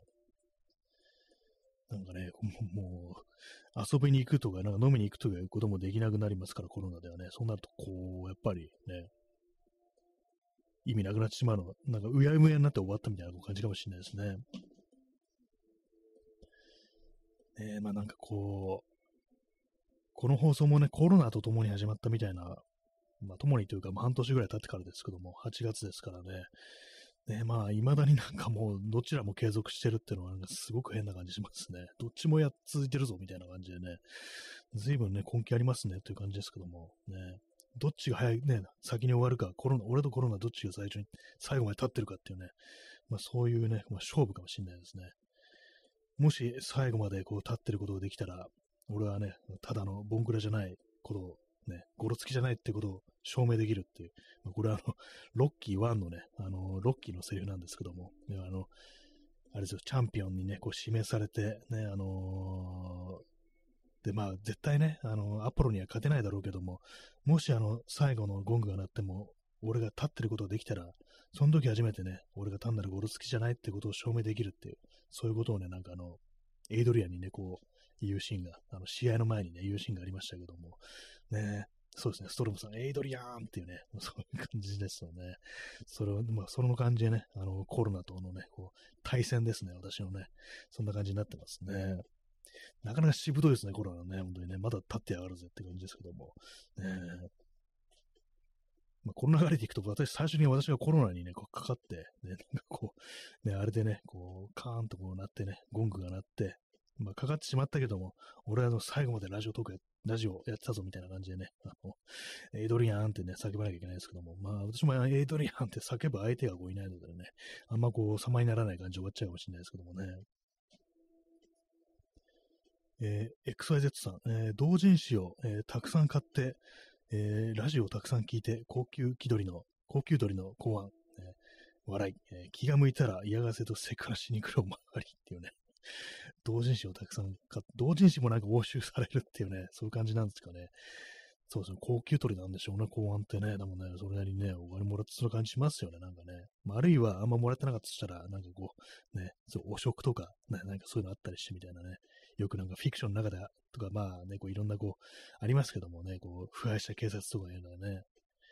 気が向いたら嫌がらせとセクラシンクロまあね、職質ですよね、本当にね。嫌がらせ。ね。全然こう必要もないのにね、こう大勢でこう囲むっていうね、それがなんか外国人とかね、だとなんか余計にそういうことやってくるみたいなね、こう、ありますよね。えー、XYZ さん、えー、この間飲み屋でロッキー1流してて見ちゃいますね。えー、改めてやばかったです。そうですよね。飲み屋で流れたらもう、もう最後まで全部見ちゃうぞぐらいのね、こう、感じですよね、あれね。本当にね。たまになんかその、あの、最後のね、試合のシーンとか、こう、YouTube とかで見るときありますからね。なんかね、こう、いいですよね、本当にね。やっぱあのー、定期的に人間なんかロッキー1をね、こう、あのね、血液の中にね、こう、投与しないといけないなっていうふうにこう、思いますね。えー、耳かきさん、えー、新谷さんが肉を殴りまくる。そうです。ね、肉屋に行ってね、肉を殴りまくるってね、こ謎の、謎のトレーニングね、あの、ね、ありましたけども、どうなんですかね、あれね。まあ確かに拳はなんか痛めなくて済みそうですね、あれね。普通にあの、まあサンドバッグ、サンドバッグね、こう、叩いたことないですけども、肉と比べてどうなんですかね、なんかね。えー、ストロムさん、えー、もし15シーズンまでラジトを続けてってね、まあそうですね、こう、ね、あれなんですよ、ベッドにね、こう、横たわりながら、ね、なんかこう、エイリアンがね、こう、眠れないの？っていう風に言ってね、こう、ね、こうそういうことを言うってうシーンありましたね。もし15シーズンまでラジトをつけ続けることができたらってね、その時俺がただのね、あの、ゴロつきじゃなかったってことを証明できるっていうね、そういうセリフ、ね、こう、15シーズンかって感じでね、まあ、このシーズンあの2位なんで、あの、もう速攻でね、あの15シーズンまで行くこともできるんですけども、ね、まあ、もしあの、本当なんかあの、担当師匠が1年のね、あの、スパンで、あの、シーズン変わるとなったら、まあ、だいぶ先だなと思いますけどもね、ちょっとね、あの、死んじゃうんじゃないかぐらいのね、感じで、ね、怖くなりますけども、ね、もう、ゴロつきじゃないことを証明できるってね、ね、もう本当なんか私死んだらこのデータどうなるんでしょうか。ね、ちょっと考えたら怖くなりますね。まあでもたまになんかね、あの、まあその写真とかね、あの、こう、撮ってるもんですから、このデータってどうなんだろうみたいなこと考えたりして、で、やっぱ同じくね、こう、写真とかこう、と、ね、撮ってる人とかと話するときに、なんか我々が撮ってるデータって死んだらどうなるんですかねみたいなことね、こ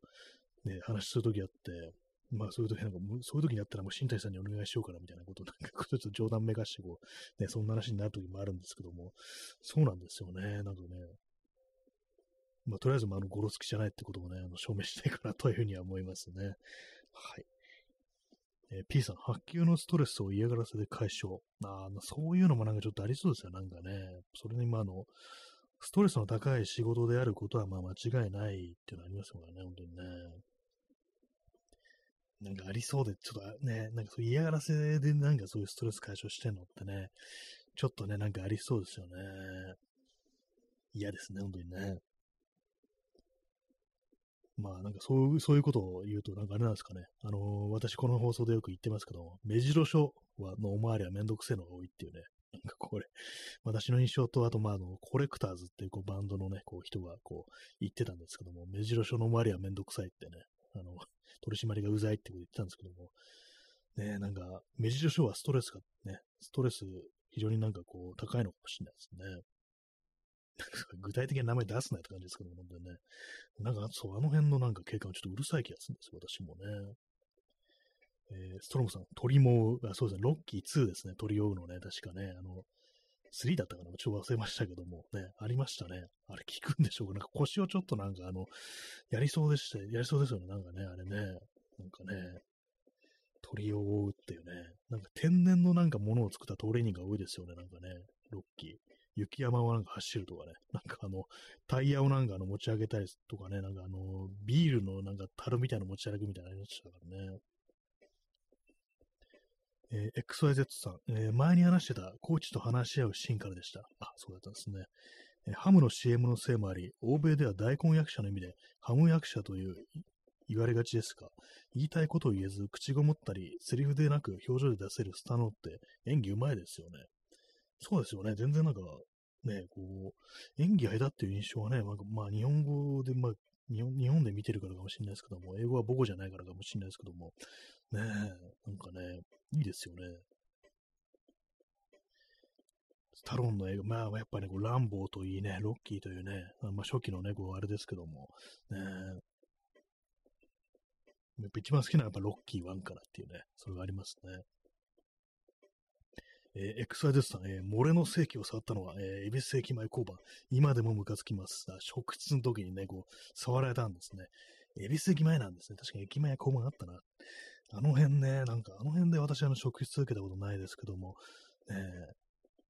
ちょそのこともね、なんかちょっと気に留めておきます。この辺のやつも結構あれなんだみたいなね、感じで、ちょっと注意しておこうかなっていうふうに思いますけども、あんまりね、私あの、その辺、そんな行くことないんでね、まだあれなんですけども、結構ね、なんかあの辺、歩いてる人からしたらうざいのかもしれないですね、警官ね、あの辺の。えー、ストロムさん、えー、公安から送り込まれるサイバードラゴン。ただでさえちょっと怖いですね、これね。ただでさえあの、ドラゴっていうね、人物が機械っぽいのに、ね、公安から送り込まれてきたサイバードラゴっていうね、やばいですね。この放送がこういうターゲットにされるっていうね、こう、一瞬でね、こう全部のこうデータを解析してしまってね、この放送の、まあ、そんなこと可能なのかって感じですけども、この回でこんな危ないこと言ってやがる、もう逮捕だみたいなね、こうしょっぴけるぞこれでっていうね、感じのことをね、こう言われたりしてっていうね、こうありますけども、えーもう、あれです、本当こう、ロッキーね、4ではね、なんか雪山みたいなの登ってね、こう、ドラゴーってなんか叫んでましたけども、私の場合どこを登ればいいんですかね？まあ、東京都内のなんかちょっと小高いところにね、これ、登ってね、なんかこう、絶叫したいなっていうふうに思いますね。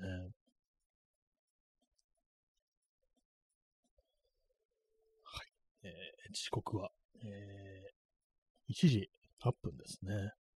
XY ですさん、高尾山が結構、結構高めのね、山ですね。高めというか、まあ、結構山前とした山ですよね。何回か登ったことありますけども、結構ね、まあ、あの、駆け上がると言っても、私の途中まであのあれ使いますから、ケーブルカーみたいなの使いますから、普通になんかあのー、ね、あのリフトみたいなのね、こう使って、あの、スキーの時のリフトみたいなのあるんですよ。それに座ってね、あのー、なんかドラゴーって叫んでるっていうね、楽してるじゃん、お前って感じのね、お金払ってなんかね、あの 楽して売り上がるっていうね、そんな感じのね、ことをね、こう、やってみようかなと思います。そのためだけになんかね、こう、高尾さんからなんか配信するみたいなね、電波大丈夫なんですか？ね。耳かきさんいいですね。これ、安倍ぞーっていいですね。これ絶叫してみたらなんか面白いかもしれないですね。高尾山でね、なんかこう、安倍ぞーって絶叫してるね。山彦みたいになるんでしょう。多分ね。まあ、やったことないですけども。ねかなり危ない人ですね、本当にね。通報されるかもしれないですね、そうやってるとね。いくら山でもちょっとね、危ないかもしれないよね。えー、P さん、えフッサの近くで薄ら笑いの警官3人に囲まれて財布の中を調べられた。自分の罵倒なんかよりも懐の拳銃の方が強いアピールの薄ら笑い。ああ、嫌ですね。薄ら笑いね。なんかえ、そういますよね。たまに警官でなんかニヤニヤした感じの。財布の中まで調べるとかなりなんかあれですね。なんかそれこそなんかこう、いけないものが入ってるっていう、そういう感じのね、なんかあれでこうやってきてる感じしますよね。ムカつきますね。なんかその余裕ぶってなんかこう、ね、なんか危ないもの持ってないよねっていうのが本当よくある感じで、なんですかね、フッサーの近くっていうのがなんかこう、なんですかね、もう、割となんかそういうね、こう、位相みたいになんかこう、あれなんですかね、まあ、警察踏んでるみたいな感じなんですかね。なんか嫌な話ですよ、本当にね。3人ね、ムカつきました。3人ってなると結構特別な感じがして、ね、なんか本格的になんかこっちのこと疑ってみた感じになんかムカつきますよね。えー、ストロムさん、えー、ソ連の科学アカデミーでトレーニングを受けるサイバーアベゾ。なんかすごいです。もう、あれですかね、やっぱこう蘇ってきたんですかね、こう機械化してね、なんかよくある展開ですけども、ね。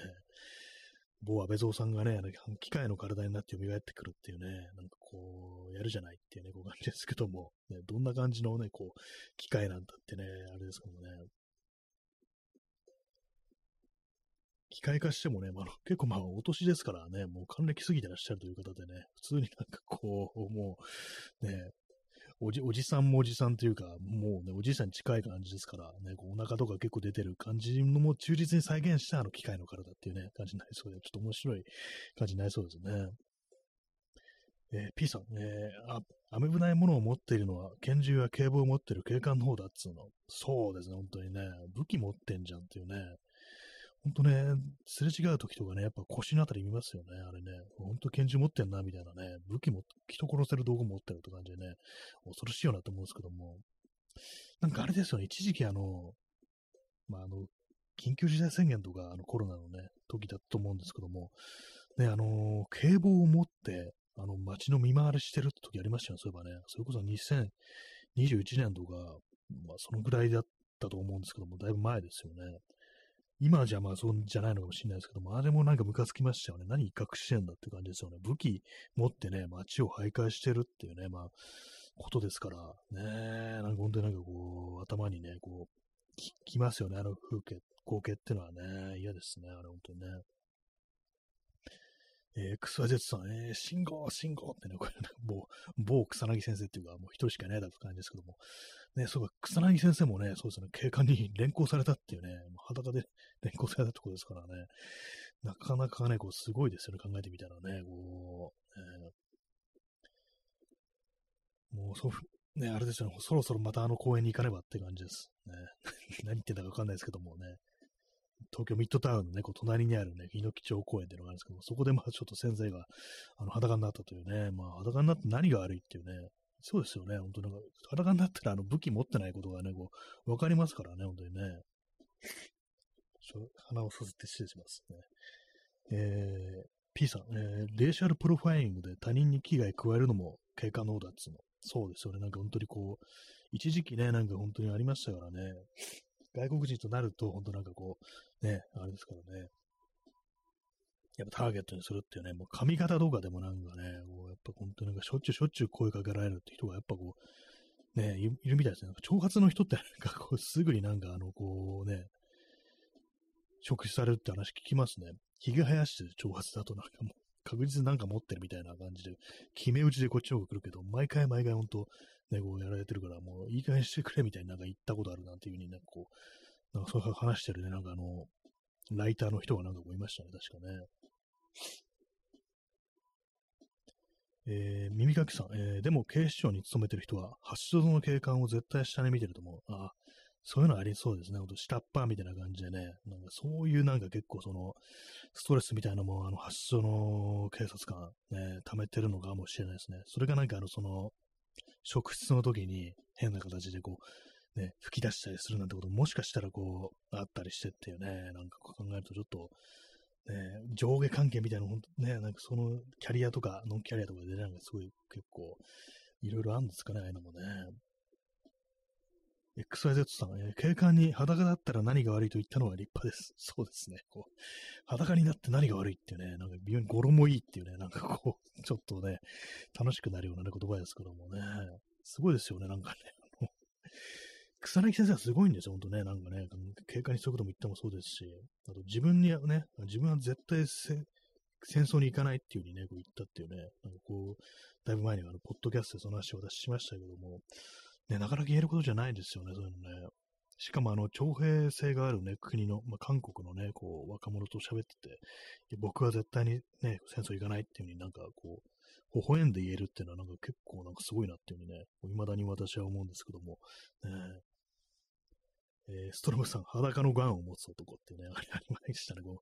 うね80年代だったか90年代だったか、あのコメディ映画でね、レスリー・ニールセンという人の映画ありましたけども、ね、裸のガンを持つ男っていうね、本当に、まあ、まあそうですね、あの、ある意味、草薙先生も、あのね、あの、ガンはぶら下げたのかもしれないですけども、ね、裸のガンを持つ、ね、裸のガンを持つ男になってましたね、本当にね。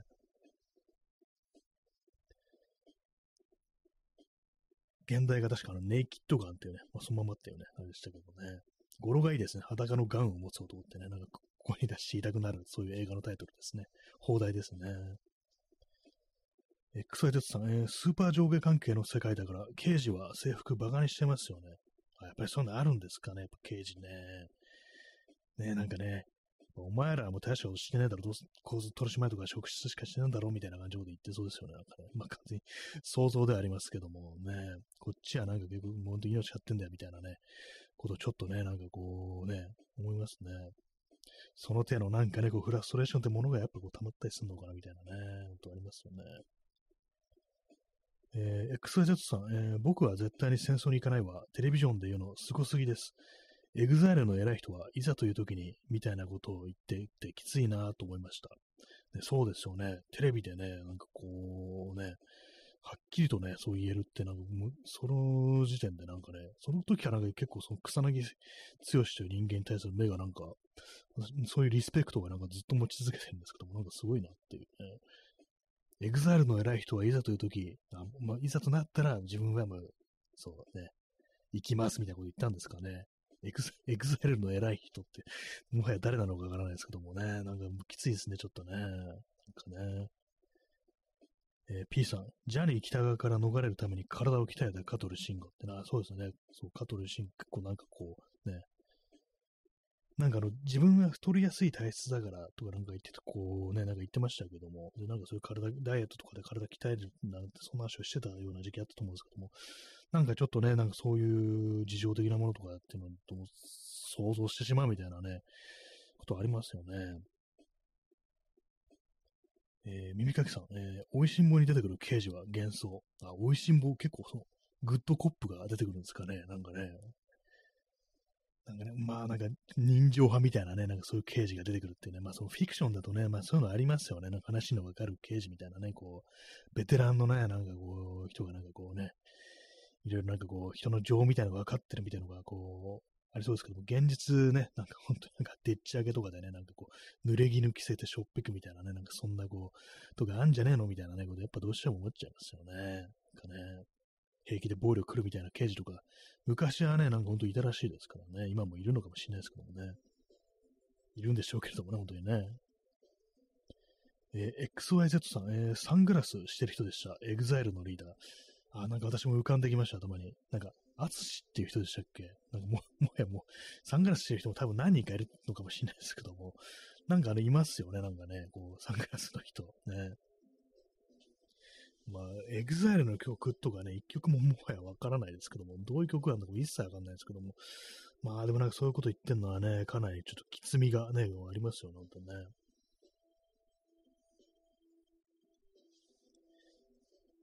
まあ、なんか本当ね、こう、こういう時代、ね、なんかそういうことを言うやつは、アマちゃんだ、みたいなね、ことをこう、言われるような、あれね、こう世の中になる、なってる、なっていくとは思うんですけども、そこ抵抗していかなきゃっていうね、どんなにこう、ね、こう甘いと言われようがなんだろうが、そういうことはこう、主張したいというね、なんかこう、感じですね、本当にね。結構あの、今、鳴ってる音楽、バックで鳴ってる音楽、あの、結構長めのね、こう、プレイリストになってますので、1時間半放送やってもね、あの、終わらないっていうね、まだまだあの曲が流れてるという感じですね。そんな感じでね、えー、EXILE の曲がわからないという話でした。えー、XYZ さん、えー、お父さんが EXILE 怖いと言ってて、こんなシンプルな感想ないと思いました。道の向こうから来てほしくないと。俺はハイローというオタクコンテンツ好きではあるんですが、ね、そうなんですよ。おお父さんは EXILE 怖いって言ってたんですね。あじゃあ、こう、ね中高年は EXILE 怖いっていう感じになってるんですかね、これはね。まあ確かにね、怖いか怖くないで言ったらちょっと怖いというか、なんというかね、あのー、ね、ありますよね。まあ、細かく見ていけばなんか違うのかもしれないんですけども、記号的にね、こう見ていくと、あのスタイル、ね、ファッション、ね、服装みたいなのも見ると、なんかちょっと怖そうな人来たみたいな感じにはね、こう、なりそうですね。ハイローというオタク向けコンテンツ好きではあるんですか？なんかありますよね。なんかね、それで非常になんか評価が高いね、こう、私は見たことないんですけども、ね、本当なんか私のツイッターのタイムラインとかでもなんかね、一時期その映画の感想をね、こうね、あれですよね、こう、述べてる人が結構多かったって感じでね、なんかこう、アクション映画なんですよね。なんかよくわかんないですけど、なんか結構めちゃくちゃなアクション映画ってことらしく、でそういう点でなんか非常になんかこう、印象じゃない、あの、評価が高いというね、こう、らしいですね。えー、ストロムさん、えー、追放者という名前のくせに権力にこびる。あそうですよね。あの、エグザイルっていうね、こう、ね、その名前自体がそういうことであるのになぜか、あの、中枢にね、あの、こびてるっていうね、謎ですね。どこがエグザイルなんだって感じですけどもね。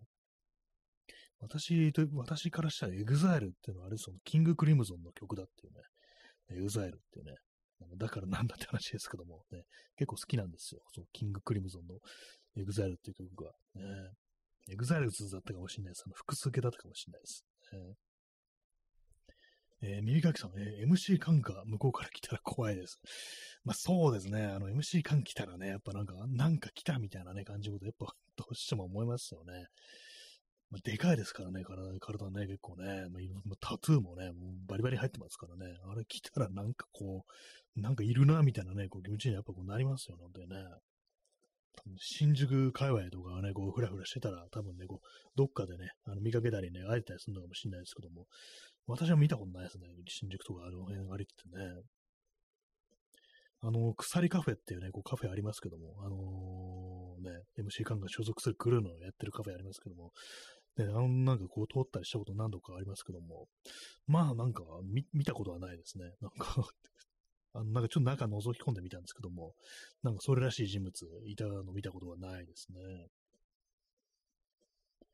えー、XYZ さん、えー、細かく見ると大阪弁のお笑いキャラとかいるんですよね、EXILE。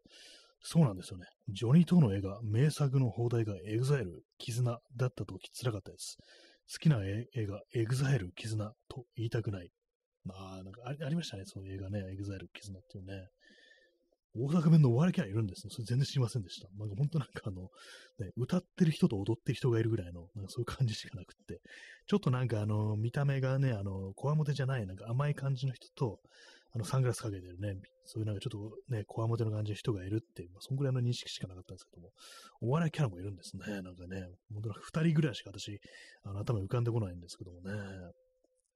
エグザイルってね、言葉自体はね、なんかこう、あれですからね、非常にこう、当たり前にある言葉ですからね。エグザイルってなったら、なんかもうその言葉がなんかあの、その、ね、エグザイルになんか乗っ取られてしまったみたいなね、そんなとこありますよね。えー、P さん、鎖カフェ、コロナ以降ずっと閉まってるっぽいが、あ、そうなんですかね。なんか私、ちょっといつ見たかわかんないんですけども、そうですね。なんか開いてたような、閉まってたような。まあ、開いてたのは確かにあのコロナ前だったかもしれないですね。ちょっとなんかあの、ま、前、前通った時あの確認してみますね。えー、XYZ さん、えー、エグザイル、原題、放逐。あ、そうなんですね。追放されし者という、そういう意味ですね。放逐ってなんか、なかなか、なんかあれですね。本当にこう、なんかどうしようもなくってね、なんかもう、なんか、こうね、どっか行けって言われるみたいなね、こう、かなりダメな感じのあれ、ちょっと印象もありますけども。でもなんかちょっとね、あの、ロマンみたいな、なんか漂流者みたいなね、なんかそういう訳し方もありますからね。エグザイル。ね、そうなると結構ロマンチックな感じも、こうしますね。私の中ではそのエグザイルと言ったら、あのー、キングクリムゾンのエグザイルだというね、なんかそういう感じがこうありますね。はい。まあそういうわけでね、あのシーズン5のね、こう第1回という感じで、今日長めの第、ね、1時間半という感じでちょっとお送りさせていただきました。まあなんかね、こう、あのー、ちょっと込みたなしというかなんというかね、まあ私の姿勢というかなんというかこう、思うところなどをね、ちょっとあの前半ね、述べたりしましたけども、まあ、あの、基本的にそんなことを考えてますということでございます。ね、まあ、いろんな人がまあ聞く可能性のあるね、こう、ね、こういう音声コンテンツってものは、やっぱなんかどっかでなんかね、こう、ね、なんかいろいろこう、ね、どそれはどうなんだみたいなことをお互いに思い合うっていうのはあると思うんですけど、まあ、あの、あれですよね、こう、ね、私はそう思うということでございます。ストローさん、おつおつおつです。ありがとうございますね。まあ、今日はあの延長チケットもね、こう、いただき、ね、いろいろとありがとうございます。本当にね。えー、耳かきさん、エグザイル、グッズの値段が結構良心的と評判です。あ、そうなんですね。意外になんかちょっと、まあ、あとでちょっと見てみます。グッズ欲しくないですけども。ねえ。なんか、あの、中目黒になんか、あのー、なんかそショップがあった記憶があります。エグザイルの。ねエクサイテスさん、ね、ありがとういただきました。ありがとうございますね。ありがとうっていうね、こう渋い声の謎にね。はい。ね、そんな感じでね、今日は皆さん長くね、長い時間お付き合いいただきね、ありがとうございます。まあ今日からシーズン5、4年目突入という感じで、あの、まあ、そんな変わらないと思うんですけども、ね、まあなんかちょっと変わったこともやってもいいかもしれないですね。P さん、関口メンディ、えー、女児向け番組で博士役みたいなの。あ、そうなんですね。そういえばなんかその名前はなんかちょっと聞いたことあります。そういう人いるってね。意外ですね。なんかね、子供向けの番組で、そんなあれなんですね。物知り博士みたいなね。はい。えー、ま、そういうわけでね、本日、